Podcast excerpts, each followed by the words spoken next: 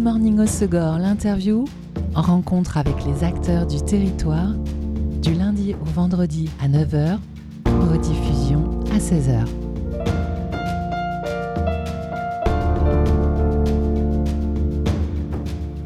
Bonjour à tous, bienvenue dans Good Morning Osegor, l'interview sur Web Radio. Euh, L'intelligence artificielle, l'IA, bouleverse notre, nos sociétés. C'est une révolution pour certains, avec son étonnante facilité à remplacer le cerveau humain pour certaines tâches, mais c'est quand même une source d'inquiétude pour beaucoup d'autres, notamment dans le secteur de la création et de la culture. Souvenez-vous de la grève des scénaristes à Hollywood pendant plusieurs mois. Cette année, alors il était question de leur salaire, mais également du recours à l'IA pour les remplacer. OpenAI estime que 80% des travailleurs aux États-Unis pourraient voir leur emploi affecté par l'IA et un rapport de Goldman Sachs indique que la technologie pourrait mettre en péril 300 millions d'emplois à temps plein dans le monde. En France, des voix s'élèvent aussi pour défendre une création humaine et sensible, parmi eux les traducteurs et traductrices avec le collectif En chair et en os. Ils ont publié il y a quelques semaines un manifeste pour défendre une traduction humaine. Et pour comprendre cette alerte, j'ai le plaisir de recevoir aujourd'hui Nathalie Bru, traductrice et membre du collectif En chair et en os. Bonjour Nathalie. Bonjour. Merci d'être venue nous voir pour parler de ce sujet. Alors vous avez créé ce collectif en septembre cette année et lancé dans la foulée le manifeste qui dénonce des traductions sans âme dans le domaine de la littérature, du cinéma, de l'audiovisuel, la presse. Un manifeste contre l'utilisation de l'intelligence artificielle dans la création. Un appel pour défendre votre métier. Peux-tu nous expliquer d'abord quelle est la nuance entre un texte traduit par tes soins, par exemple, en littérature, et le même traduit par une intelligence artificielle? Oula On rentre dans le, vif, du, sujet. du, sujet. tout de suite. Euh, c'est une dissertation là qu'il me faudrait faire. Alors non, je, enfin, je, vais plutôt, je vais plutôt répondre un peu à côté en fait, euh, et parler et parler de mon métier, et, euh, parler de ce que l'IA peut faire et de ce que l'IA peut pas faire. Je, alors moi, quand je traduis, euh, je mets de moi-même en fait. C'est ça que les beaucoup de gens, beaucoup de lecteurs aussi. Alors là, je parle de traduction littéraire, hein, mais ça vaut pour les autres traductions également, je pense. Euh, beaucoup de lecteurs ont pas trop la conscience de ça quand ils lisent un texte en français. Et moi-même, avant d'être traductrice, puisque c'est un deuxième métier, j'avais beau être bilingue, je me rendais pas compte de ce qu'était le travail de traduction. Et maintenant que je traduis, je me rends compte euh, de ce que c'est. Il y a autant de traductions qu'il y a de traducteurs humains. Euh, et on n'est pas un algorithme, c'est-à-dire que on on éprouve le texte quand on lit. On est des super lecteurs, les traducteurs. Quand on lit un texte, on le digère et on le ressort euh, au plus proche possible de ce qu'on ressent, de ce qu'on comprend du texte original. Alors, il est question de sensibilité, mais il est question de culture aussi, ah, euh, par rapport à la littérature, euh, comment elle se situe, par rapport à l'auteur, par rapport à la culture du pays de l'auteur. Oui, bah, oui, évidemment, on est obligé il y a beaucoup de, de dimensions. Ouais, il y a énormément de dimensions. En effet, on, se pose la question de qui est l'auteur, qui est le lecteur, euh, d'où parle le texte, euh, où est-ce que où est-ce qu'on doit la mener, enfin la mener euh, dans notre culture, c'est-à-dire qu'en gros, on, doit se demander euh, comment le lecteur euh, cible, en français, ça c'est du jargon un peu lecteur cible, mais le lecteur français dans mon cas ou, francophone va le recevoir. Donc euh, j'ai de la chance parce que je traduis de l'anglais, c'est beaucoup plus complexe pour d'autres langues. nous on baigne dans la culture américaine, britannique. Donc il y a moins de difficultés à comprendre les références culturelles, on appelle, on appelle ça. Mais il faut les remarquer, il faut les adapter si on, si on pense. Alors les adapter, ça ne veut pas dire les traduire. Hein. Ça veut dire parfois rajouter un petit quelque chose pour permettre, des fois c'est un mot, des fois c'est une phrase, il y a aussi, euh, pour permettre au lecteur euh, en français de, de, comprendre. De saisir la subtilité. De saisir la subtilité, d'intégrer de, de, ce qui se passe. Donc il faut comprendre le texte dans sa globalité. Et et comprendre, euh, c'est pas comprendre juste les mots. Et, et je pense que c'est ça qui est très très difficile à atteindre pour une machine. Je, j'espère, je croise les doigts, je touche du bois s'il y en a, euh, que ça n'arrivera pas, et, parce que là, c'est au-delà de, de, de, mon métier de traductrice. Le jour où ça arrivera, euh, si ça arrive, on sera mal en général en tant qu'humain. C'est voilà. Et, mais la traduction, c'est vraiment, pour moi, c'est vraiment un acte humain. Je l'ai, je l'ai vraiment compris, réalisé quand je suis devenue traductrice. Et alors, quels seraient les, les dangers euh, de recourir à l'intelligence artificielle dans le domaine de l'édition, mais aussi du cinéma, des jeux vidéo. C'est une espèce de normalisation, uniformisation de la pensée? Alors, ouais, euh, bah, y a le, alors, moi, je vois deux types de dangers. Il y a un danger euh, qui est corporatiste, hein, euh, et ça, je pense que ça intéressera moins de monde, c'est-à-dire qu'en gros, et, et c'est pas vrai que dans nos métiers, hein, euh, je pense que les, graphistes, par exemple, sont encore plus euh, menacés, et plus rapidement, les sous-titreurs se sentent beaucoup plus menacés. Maintenant, on a vu aussi euh, récemment, certainement que, beaucoup de monde l'a vu passer, ces, petits, ces, petits films où, voit que l'intelligence artificielle arrive à adapter les lèvres et à utiliser la voix de la personne. Donc évidemment, le doublage est aussi menacé, euh, à moindre mesure, parce que le doublage, c'est énormément d'adaptation, mais je ne sais pas ce qu'ils vont arriver à faire. C'est pas, je connais moins. Donc il y a ce côté corporatiste euh, qui fait que bon, on risque de perdre notre travail, ou en tout cas, notre travail va se transformer en fait il va se transformer, ça commence, hein, ça existe déjà, ça s'appelle, au lieu d'être des traducteurs, on est des post-éditeurs. Moi, ça m'est jamais arrivé. C'est encore euh, très minoritaire en France pour l'instant, mais la post-édition, puisque ça a un nom, je ne sais pas si c'est bon signe ou mauvais signe que ça ait un nom, mais en tout cas ça en a un, c'est de la super correction. C'est-à-dire qu'en gros, on va utiliser le traducteur pour repasser derrière la machine. Alors, on peut avoir l'impression que c'est bien, parce qu'on peut avoir l'impression que ça va nous faire gagner du temps. Mais dès que le texte est un peu complexe, ça fait rien gagner du tout comme temps. Au contraire. On, ouais, au contraire. On a, on a tous, essayé, on a tous essayé, mais pour tester. Hein. Euh, enfin, tous et toutes, je sais pas, mais beaucoup de traducteurs en, en, beaucoup. Oui, oui. Et d'ailleurs, je pourrais, je pourrais en parler après parce que euh, un peu plus précisément, euh, parce que j'anime des ateliers aussi, notamment en lycée mais on y reviendra. Et, euh, et ça y est, j'ai perdu le fil de ma pensée. Tu as fait le test, toi, de prendre euh, une alors, page? fait, Ouais, j'ai fait, le, alors j'ai fait plusieurs tests. Euh, et le résultat, c'est que sur des textes assez simples, je parle toujours de littérature là, parce que je connais pas les autres métiers de la traduction. Sur des textes assez simples, ça euh, fait illusion. Je vais le dire comme ça, parce que quand on regarde en détail, euh, en tout cas un traducteur, un outil d'IA comme euh, DeepL, je vais faire la nuance entre DeepL et, et ChatGPT, parce que j'ai essayé dans les deux, il en existe peut-être d'autres, mais c'est les deux que j'ai essayé. Euh, DeepL saute par-dessus les difficultés, il a été programmé pour ça, je pense. Donc en gros, c'est un traducteur flemmard qui, euh, qui va faire quelque chose qui fait illusion, c'est-à-dire quand on lit le texte en français, on a l'impression que ça fonctionne. La plupart du temps, parce qu'il y a des contresens, ça c'est sûr, il en reste. Euh, il y, a, y a des approximations, mais ça se lit bien en français. Alors si l'éditeur le donneur d'ordre, donc pour qui on travaille, puisqu'on travaille pour les éditeurs, pas pour les auteurs, ça tout le monde euh, n'est pas au courant non plus. Si l'éditeur décide que un livre, c'est simplement quelque chose qui se lit bien et que c'est pas très grave, si c'est pas euh, la même chose que l'original, bon pourquoi pas, voilà. Euh, donc ça c'est la première, la première chose. La deuxième chose, euh, ah oui, DeepL, si j'ai essayé, pardon, euh, ChatGPT, j'ai aussi essayé. Alors ChatGPT, je lui ai donné un texte facile aussi, le même, et lui, il est parti en vrille. Pourtant, on m'avait bien dit, il faut mettre un prompt, euh, traduire. Euh, J'avais demandé de traduire ce texte. Alors le prompt, c'était quelque chose de l'ordre de traduire. Je m'adresse plus au, dé au début, je m'adressais à la machine comme si c'était quelqu'un.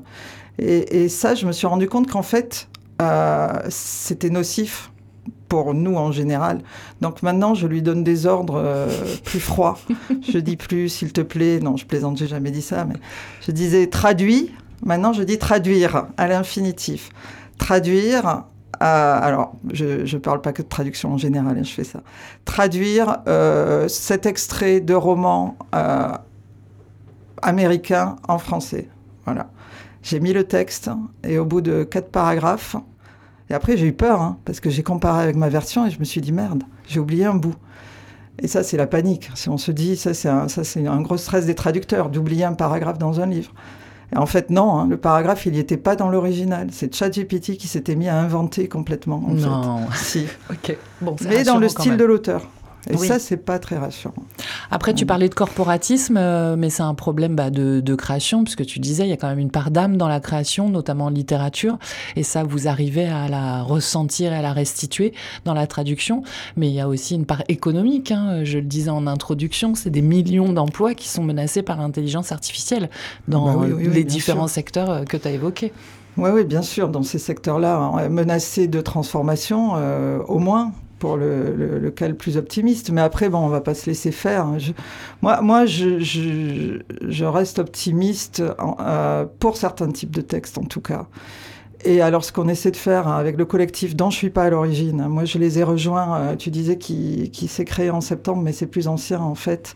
Euh, simplement, il, il, a commencé à exister officiellement. À, à communiquer. Euh... À communiquer euh, bah, juste avant en fait euh, la publication dans, du manifeste dans l'IB, puisque c'est ce qu'on a réussi à avoir.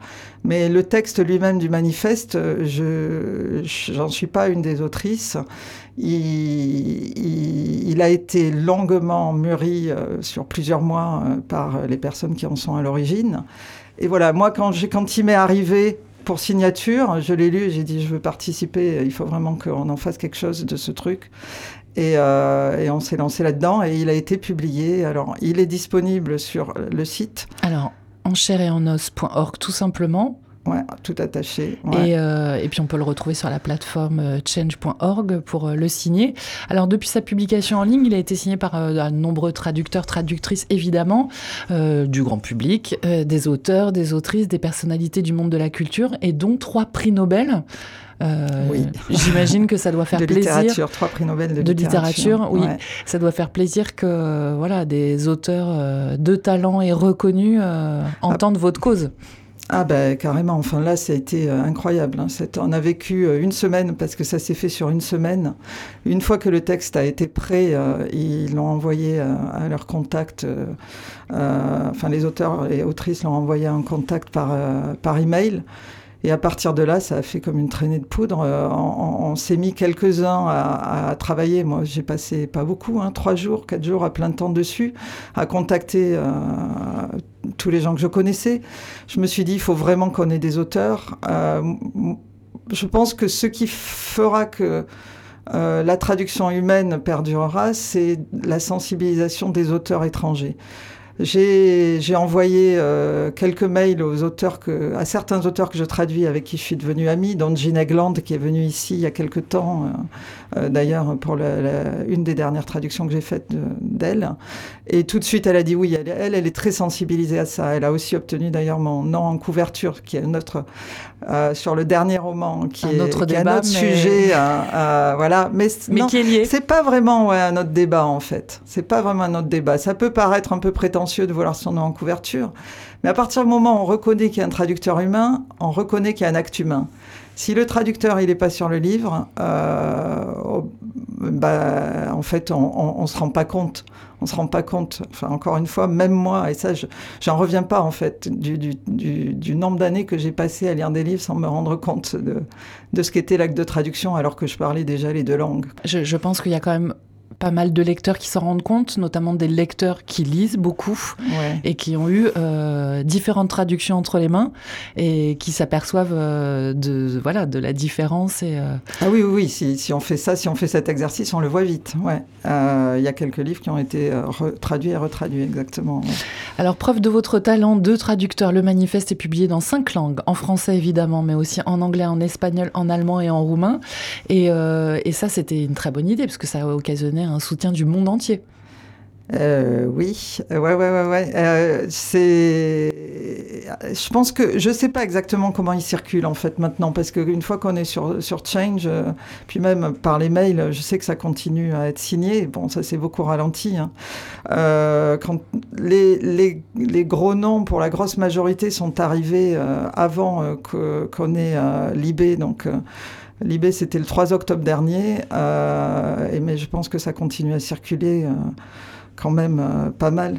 Alors, les, les, c'est assez marrant de voir les langues dans lesquelles c'est traduit, parce que là, Enfin, le roumain, c'est parce que quelqu'un euh, dans, dans, la, dans la bande est traductrice du roumain. Et voilà, c'est il y a plein d'autres langues. Hein. Nous, on invite euh, d'autres traducteurs à, à, le traduire. voilà. Aujourd'hui, il y a plus de 4300 signatures et on peut encore le signer. Hein. On le disait, le, le lien est, est, sur votre site. Euh, L'idée du manifeste, c'est quoi? C'est d'alerter le grand public, les éditeurs, les producteurs, les pouvoirs publics? Un peu tout le monde, je pense. Euh, je pense qu'il faut, il faut agir euh, à tous les niveaux. Alors le manifeste, c'est un, un, premier pas, mais, mais le collectif euh, a vocation à, à, perdurer sous différentes formes. Bon, après, c'est des bénévoles et on, on, travaille, on est tous... on est tous très occupés, mais je pense qu'il se passera d'autres choses. Il faut, il faut porter la bonne parole. Après, cette bonne parole, elle n'est pas portée que par ce collectif ce collectif, euh, beaucoup des membres du collectif font partie d'associations professionnelles aussi, qui elles portent la bonne parole euh, auprès des pouvoirs publics, auprès des pouvoirs publics entre autres, mais pas seulement. Qui sont les, euh, par exemple, l'association française des traducteurs littéraires, la TLF, qui fête ses 50 ans cette année, donc fait ça depuis 50 ans, et, et l'interlocutrice notamment des éditeurs sur tout ce qui est juridique, mais pas, pas que. Alors évidemment des éditeurs en tant que groupement, hein, sinon euh, chacun fait fait sa sauce, si on Comme peut il dire. veut. Alors tu le disais, euh, c'est vrai que la traduction c'est un métier de l'ombre, euh, que ce soit dans le domaine de, de la littérature ou de l'audiovisuel. Euh, Est-ce que alerter sur les dangers de l'intelligence artificielle, c'est pas aussi un moyen de mettre en lumière cette profession auprès du grand public, auprès des médias aussi? C'est vrai qu'il y a beaucoup de rubriques littéraires, d'émissions littéraires, et on peut s'en féliciter. Très rarement sont mentionnés les traducteurs. Alors moins rarement qu'avant, hein, quand même, ça marche. Ça, c'est ça c'est un, un, gros sujet de la TLF. Alors pas le gros sujet, il y a plein d'autres sujets, mais qui sont très abscons pour le grand public. Mais ça évolue quand même. Et pour l'instant, ça évolue euh, plutôt dans le bon sens. Il y a de plus en plus quand même de, de médias euh, qui mentionnent les traducteurs. Euh, mais bon, est-ce que, est-ce que ça va Je sais pas là. Je sais pas si ça va continuer à gagner ou pas. Voilà. Même, même les éditeurs, on, a du mal à faire entendre que que c'est important pour nous d'avoir d'avoir notre nom euh, en couverture. Alors pas forcément sur la première de couverture. Il y a des collections la première c'est la couverture. Il y a des collections qui le font euh, automatiquement et systématiquement. La quatrième de couverture, c'est beaucoup plus commun. Alors après, c'est en tout petit ou pas. Et, et puis la seule obligation, c'est de l'avoir à l'intérieur. Hein. Ouais, voilà. La seule obligation, c'est de l'avoir à l'intérieur du livre. C'est un métier qui nécessite une curiosité, une culture, une mise en perspective. Tout ça est difficilement euh, quantifiable. Alors euh, que ce soit au niveau de la reconnaissance de, de votre travail effectif, mais euh, que ce soit au niveau de la reconnaissance du temps en fait que peut impliquer aussi une traduction. Il y a différents paramètres. Euh, oui, on fait beaucoup de recherches. Alors, ça dépend bien sûr des livres. Euh, et il y a tout un tas de types de recherches différentes. Il y a, y a, y a les recherches culturelles, enfin, dans plein de domaines, en fait. Et on, et on joint des fois les, les compétences de personnes extérieures aussi à qui on pose des questions. Parce qu'on n'est pas spécialiste de tout ce qui est écrit euh, dans les livres qu'on traduit. Parfois, il arrive qu'on fasse trois heures de recherche pour traduire une phrase, pour trouver le bon mot. Voilà. Et ça, on s'en rend ça. pas compte à la lecture. Et on s'en rend pas compte et, et, et c'est pas tellement euh, non plus pris en compte dans la façon dont on est rémunéré, puisqu'on est rémunéré euh, au feuillet, c'est-à-dire en gros un bout de page. Voilà. Lorsque tu traduis, Nathalie, un texte, tu travailles en silence ou en musique? En silence. En silence. Ah, j'aimerais bien travailler en musique. Moi, je me suis rendu compte là que j'écoutais pas du tout assez de musique à cause de ça, justement.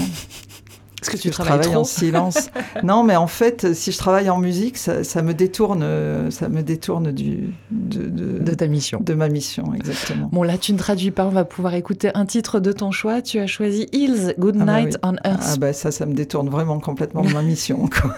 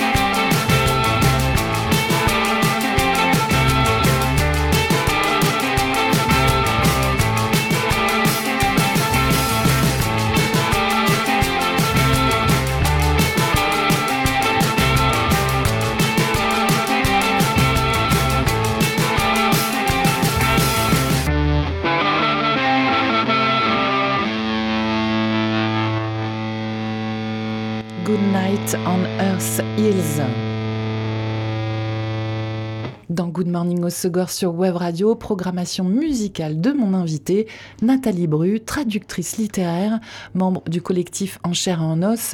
Elle est venue notamment nous parler euh, du manifeste que le collectif a lancé contre le recours à, à l'intelligence artificielle pour la traduction, alors en littérature, mais aussi dans le cadre du cinéma, de la presse, de l'audiovisuel. Un manifeste signé par près de 5000 personnes, des anonymes et des grands noms de la littérature et de la culture, que vous retrouvez en ligne sur le site du collectif En chair et en os. Alors Nathalie, toi tu es traductrice littéraire depuis 15 ans. Avant, tu, avant cela, tu étais journaliste. Comment est arrivé euh, ce changement professionnel dans ta vie? Je peux finir sur. En fait, Bien je me sûr. rends compte que qu'il y a quelque chose que je voudrais ajouter sur l'IA parce qu'on est resté plutôt dans le côté corporatiste et ça c'est dommage parce que moi ce qui me fait peur dans l'IA euh, de traduction ou de création, c'est en effet ce que ce que tu as mentionné d'ailleurs, c'est que ça uniformise et je pense qu'à terme, si si on fait trop confiance à l'IA, notamment pour traduire, même euh, d'ailleurs la traduction euh, simultanée euh, sur nos téléphones.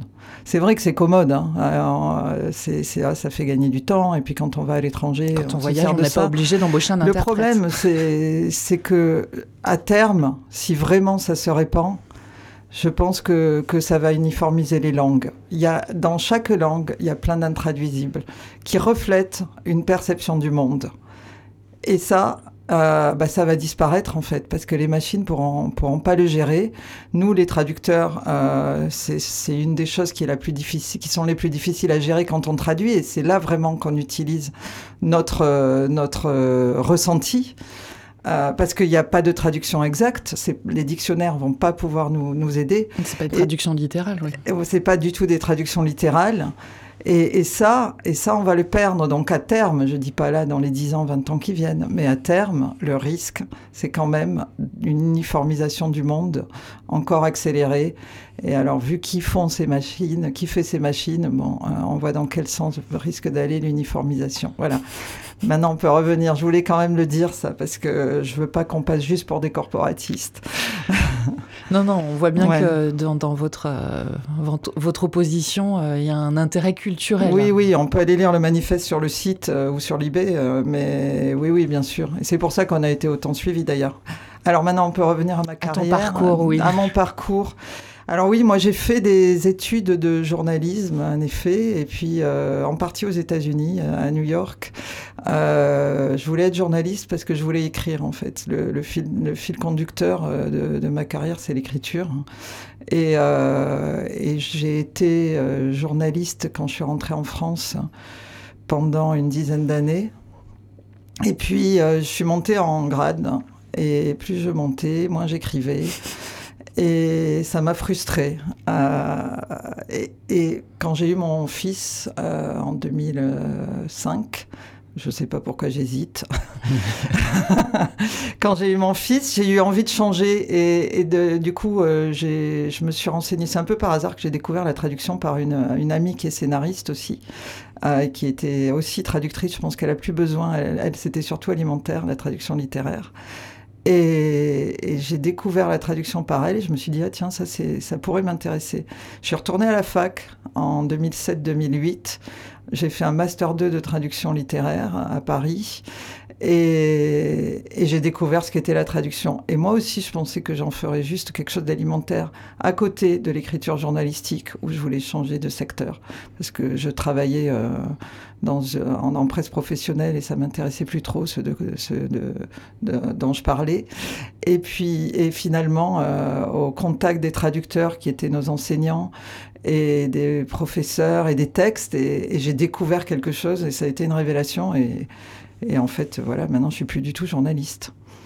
Et euh, du c'est pas du J'écris un... beaucoup plus. C'est pas du tout un métier alimentaire, c'est un métier passion.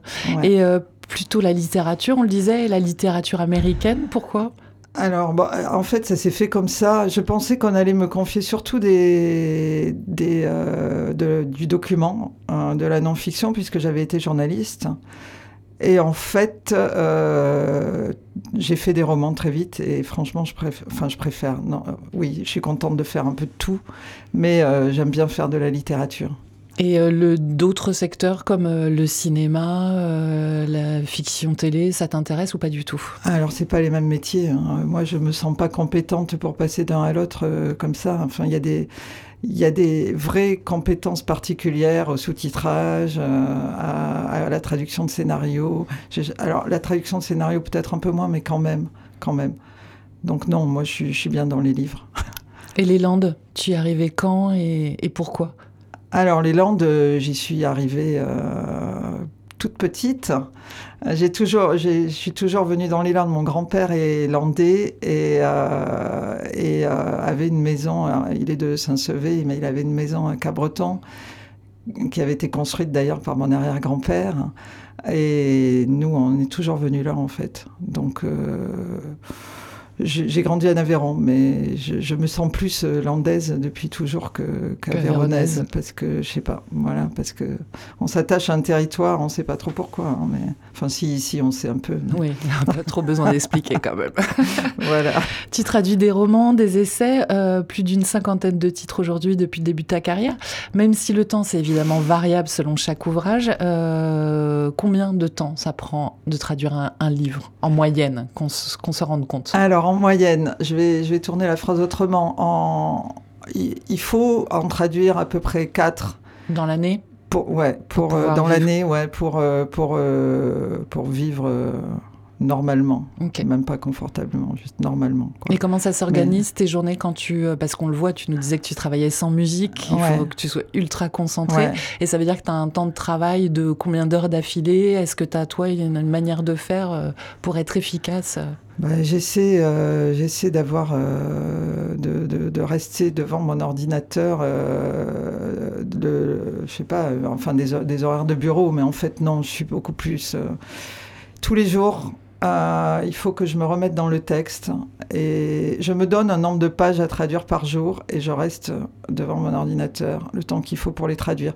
Je suis obligée euh, d'avoir ce rythme-là pour pouvoir tenir les délais euh, qui sont imposés par les éditeurs, qui sont pas tous très confortables, les délais.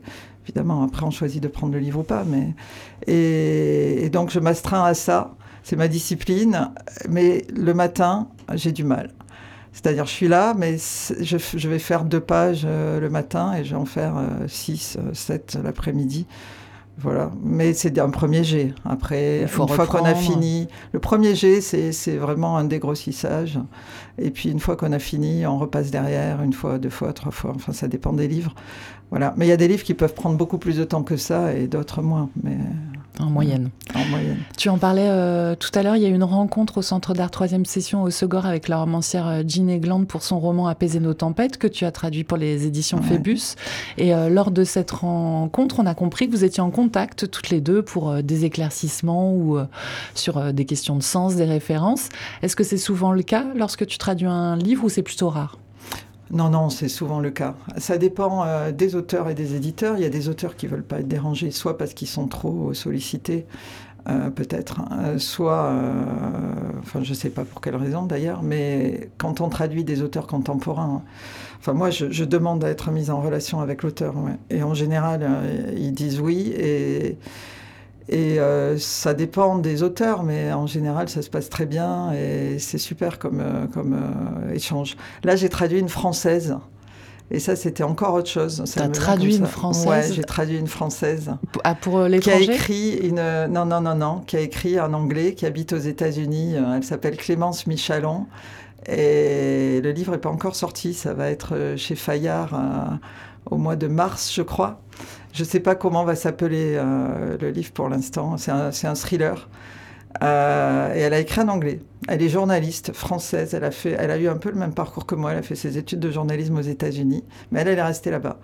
Et elle a écrit un bouquin en anglais qui marche très bien aux États-Unis. Et euh, c'est pas elle qui l'a traduit. C'est quand je dis ça, tout le monde me, demande mais pourquoi c'est pas elle qui l'a traduit? Alors je lui ai pas demandé, mais parce que pour moi c'est un peu évident. En tout cas, une réponse c'est ça prend du temps, même pour l'auteur. Et donc comme elle a un métier, euh, elle doit pas avoir le temps. Et puis, euh, je pense que euh, pour l'avoir vécu un peu, elle vit en anglais et que du coup, son français, et je l'ai vu d'ailleurs dans nos échanges, son français, il, est tellement matiné euh, d'anglais qu'elle s'en sentait pas capable. Mais ça a été une super expérience. Ça aurait pu être. et, vous et vous échangez en français ou en, anglais? Alors les deux. Mais c'est vrai que je formulais pas les questions comme je les formule d'habitude aux auteurs qui parlent pas le français. C'était quand même plus facile. C'est sûr. Mais euh, c'était rigolo, quoi. Tu t'es chargé de la traduction euh, du dernier roman de Jean Egland paru fin août, euh, toujours chez Phébus. Rappelez-vous votre vie effrontée. Est-ce que euh, quand tu commences à traduire un, auteur, une autrice, tu aimes ces collaborations au long cours sur plusieurs titres? Ah ben oui, bien sûr. alors certains éditeurs essaient quand même de confier les livres toujours au même traducteur. C'est pas toujours le cas. Ça dépend aussi de la disponibilité des traducteurs, mais euh, quand il y a la flexibilité au niveau du rendu du livre et tout, ils essaient. Et c'est le cas de Phébus pour Gina Gland. Alors Gina Gland, elle a deux traducteurs parce qu'elle a deux éditeurs. Euh, pour euh, le plus connu dans La Forêt, qui est paru chez Gallmeister, c'est quelqu'un d'autre, Josette, pardon, Chiche Portiche, qui, qui traduit. et voilà, mais elle, elle est, enfin, Gina Gland, elle est super. Donc ça se passe euh, toujours euh, à super et humainement. ouais. Et sur ce livre-là, c'était complexe justement en termes de traduction, c'était super complexe. Et là, je pense qu'on voit ce que c'est le travail du traducteur dans un livre comme ça, parce qu'il est matiné de références à Shakespeare.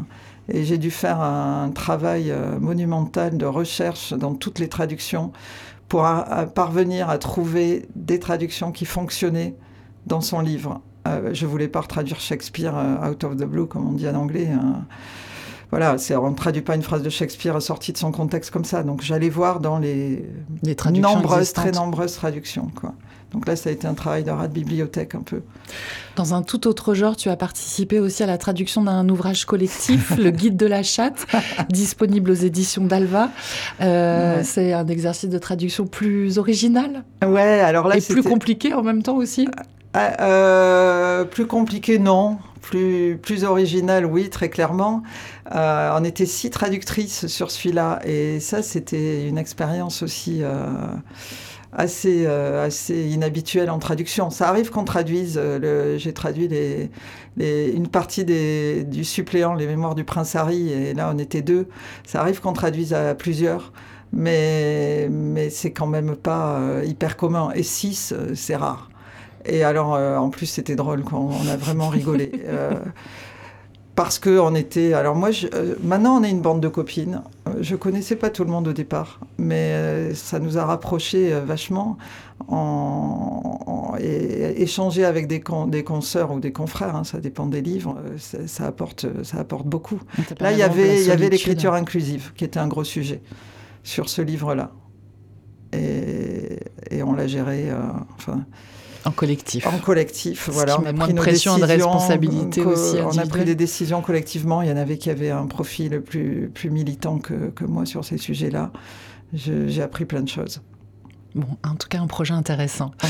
Euh, tu animes aussi, tu le disais, des ateliers en milieu scolaire. C'est quoi euh, l'envie Faire connaître euh, ton métier? C'est euh, justement montrer les subtilités de la langue et un peu défendre la traduction littérale? Là aussi, en fait, les élèves, ils ont un peu tendance à recourir à des outils informatiques. Alors, pas, li- pas littéral, justement. défendre la traduction, l'acte de ouais, traduction. c'est ça, pas littéral. Ouais, ouais, ouais. Ah, Moi, je pense que j'ai toujours bien aimé enseigner. Quand j'étais journaliste, je- j'enseignais. Euh, là, j'enseigne aussi euh, à la fac à Paris. Et, euh, enfin, j'enseigne. euh, je J'anime des ateliers à la fac euh, à Paris et à Bordeaux. À Paris 7 et Bordeaux-Montagne. Ouais. Et, et en lycée euh, à Biarritz euh, les dernières années. Euh, là, je vais reprendre. euh, L'an dernier, on l'avait pas fait avec Tyros. Euh, et oui, oui, c'est c'est super. Franchement, c'est super de leur faire découvrir juste un peu ce que c'est la traduction. Et, franchement, ils, y- trouvent un intérêt. Ça a l'air de les amuser. Alors, avec Tyros. euh, cette année, euh, on avait déjà fait ça l'année du Covid et on n'a pas pu aller au bout à cause du confinement. On avait monté une joute de traduction entre le lycée de Tyros et le lycée de Dax. L'auteur devait venir au moment euh, des rencontres à lire à Dax. C'était un auteur britannique que j'avais traduit qui s'appelle Edward O'Kix. Et puis on n'a pas pu aller au bout des séances. Tout ça, c'est financé par euh, la région, hein, c'est des, des financements de l'ALCA. Euh, et les élèves, quand ils, ils ont ça en plus, euh, qui est, qui est, qu'on les amène quelque part sur un sujet, on travaillait sur un texte. Et là, on le refait. On le refait plus petit, euh, avec- plus modestement, parce qu'il n'y aura pas d'auteur qui viendra. Euh, juste entre les deux lycées, mais en- en- pour le moment, les, les ateliers n'ont pas commencé. Euh, et on va, euh, on ne sait pas encore exactement quand, mais on va les faire se rencontrer, les deux classes avec lesquelles on travaille, et ils vont en fait une joute de traduction. C'est deux textes, euh, deux traductions différentes qui se rencontrent d'un même texte en fait, et voir euh, comment ça a été compris, etc. Et c'est un super exercice. Les traducteurs le font régulièrement, ça. Ah, ah, devant public, je veux dire. On, on s'amuse pas, on se rencontre pas pour, pour jouer à ça. hein. On le fait sur des phrases, on le fait sur des phrases, mais pas sur, euh, pas sur des textes entiers. Par contre, c'est quelque chose qui, qui se fait devant public de plus en plus souvent, généralement monté par la TLF, la- l'association des traducteurs, justement. L'association des traducteurs, tu le disais, fête ses 50 ans cette année. Euh, il y a eu des rencontres hein, euh, fin novembre. C'est un anniversaire joyeux, optimiste ou inquiétant sur votre métier? Ah bah c'était euh, l'é- l'événement lui-même à Paris euh, le week-end dernier, il était très joyeux. Euh, optimiste, pff, je veux pas parler au nom de tous mes, de tous mes collègues, hein, donc Non, mais t'as bien pris la température lors Oui, non, enfin en tout cas on se serre les coudes. hein. Et ça c'est ça c'est quelque chose qui est qui est assez fondamental et que et que que je m'attendais peut-être pas à trouver en fait. Euh, on, est une profession qui devrait être parce que les places sont chères en traduction. La, la grande majorité a du mal à boucler les fins de mois. Et euh, il y a moins de livres euh, de littérature étrangère qui, qui paraissent, donc ça fait moins, de travail. Mais on n'est pas en concurrence les uns avec les autres, on se serre vraiment les coudes et ça c'est super agréable. On est, des- on est une bande de 600 et quelques copains, je sais plus combien on est. Et puis la preuve aussi, mm. donc, avec euh, ce collectif en chair et en os. Merci en tout cas, Nathalie, pour euh, cet éclairage sur ta profession et donc euh, cette alerte contre cette évolution dangereuse de l'IA. si vous avez une affection toute particulière pour l'âme dans la création, quelle qu'elle soit, littéraire, cinématographique, audiovisuelle, vous pouvez soutenir ces passeurs des œuvres, les traducteurs, les traductrices, en signant le manifeste contre les traductions sans âme de l'intelligence artificielle. Vous trouvez le lien direct sur le site du collectif en chair et en os.org. Euh, tu... Quel est le prochain livre que tu as traduit qui va sortir ou celui sur lequel tu travailles? Alors, le prochain qui va sortir, c'est celui de Clémence Michalon euh, dont je parlais chez Fayard. Et à la rentrée, il va y avoir, euh, à la rentrée littéraire, donc en septembre prochain, euh, Nathan Hill euh, chez Gallimard, euh, le titre provisoire c'est bien-être, hein, c'est le wellness en anglais, donc ça, ça, va peut-être rester comme ça, je sais pas. Tout simplement. voilà. C'est celui sur lequel tu travailles en ce moment? Non, ça je l'ai rendu. Je l'ai déjà rendu, c'était un énorme pavé ça, c'est 700 pages. Voilà, ça je l'ai rendu. Et celui sur lequel je travaille en ce moment, je ne sais pas du tout euh, quand il va paraître. C'est un recueil d'essais de Leslie Jamison, qui est une américaine. Euh, c'est le deuxième recueil que je fais d'elle, chez Fayard, enfin Pauvert plutôt, ce qui est une marque de Fayard. Euh, voilà, et je ne sais pas du tout pour quand est prévue la parution. Bon, en tout cas, on peut, on peut surveiller en librairie toutes les sorties de romans et d'essais et ne pas oublier euh, d'ouvrir euh, la première de couverture pour découvrir le oui, ton nom derrière. ou le nom de tes collègues. merci beaucoup, Nathalie. de rien, merci. C'était Good Morning Osogor, l'interview. En rencontre avec les acteurs du territoire du lundi au vendredi à 9h, rediffusion à 16h.